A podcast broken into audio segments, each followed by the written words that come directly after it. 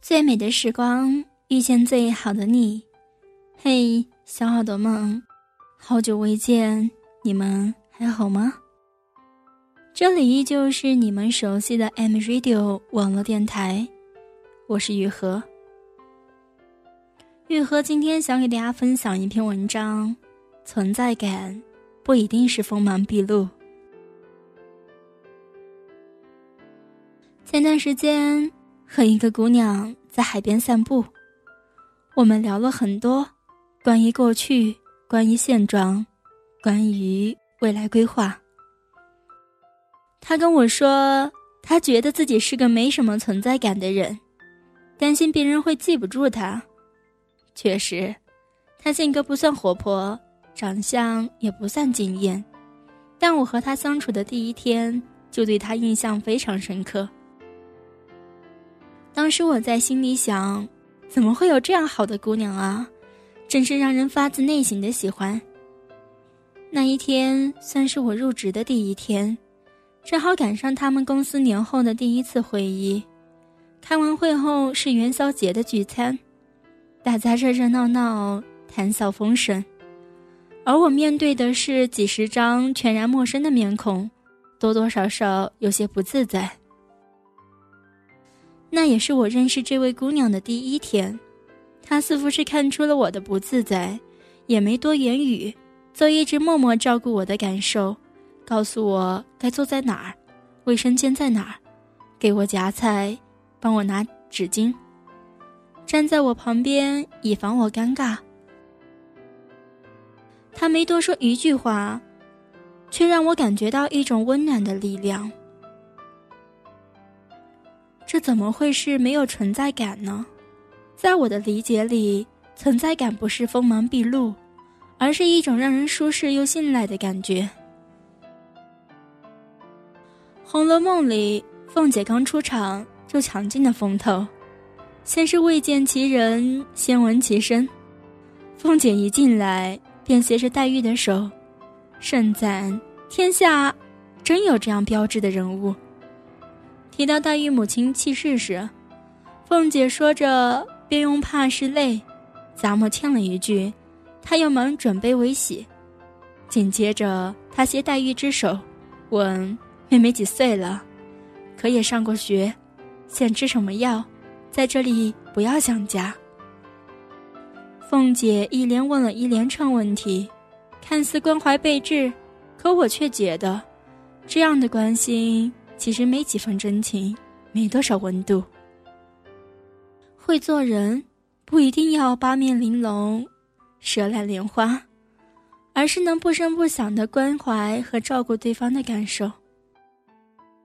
不是只有站在聚光灯下的人才有存在感，哪怕你没有光芒加身，你的一举一动，也总有人能够看到。我之前认识一个朋友，非常坚持自己的观点，别人有一丁点意见，他就要抗议到底。确实，大家都能感觉到他的存在，只不过是一种突兀的存在。很多时候，我们聊的只是一些不重要的小事儿，他却非要上纲上线，一定要让自己赢，让一次愉快轻松的聊天。变得很疲惫，久而久之，大家也就三三两两和他渐行渐远了。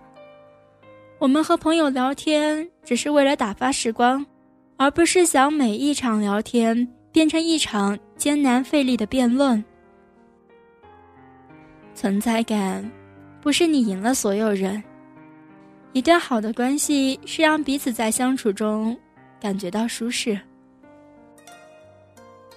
还有一个朋友，很爱引人注目，对自己的舌头引以为傲。观点尖锐，喜欢用刻薄的语言去讽刺他看不惯的事儿。他以为自己存在感十足，殊不知别人只觉得他锋芒毕露。比如，他经常说谁谁谁是个 low 逼，谁谁谁是装逼，谁谁谁是傻逼。再比如，他看到一个朋友穿了身新衣服，当面盛赞他穿这件衣服有多漂亮，有多美，恨不得把对方夸上天。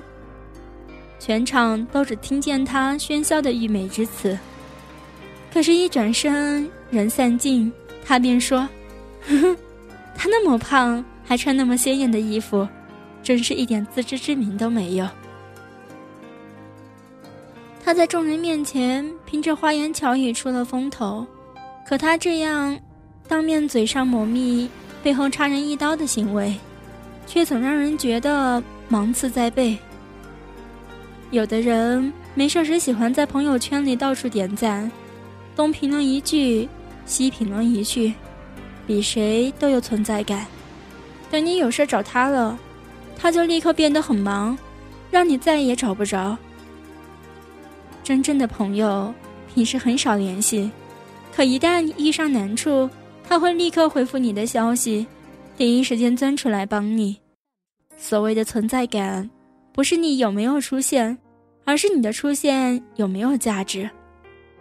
有存在感未必是要个性锋芒毕露，甚至锋芒扎人，偏偏君子温润如玉。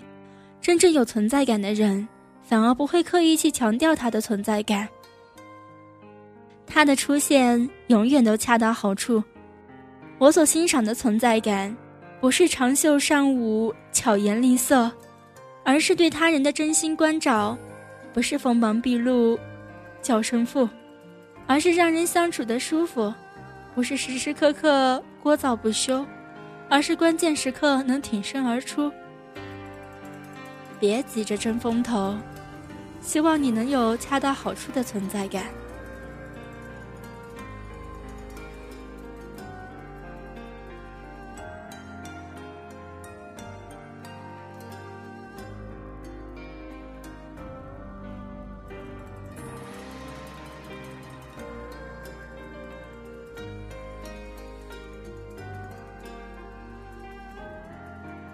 生活不是等着暴风雨过去，而是学会在风雨中舞蹈。心应该是一棵树，在芥末中伫立，既能接受阳光，也能包入风雨。其实存在感吧，就是一种默契，即便身在何方，它都会陪伴着你，不管多久。当你们再次相遇的时候，一如当初。这就是玉和在读完这篇文章之后的小感受。希望可以和你们共勉。感谢收听，再见。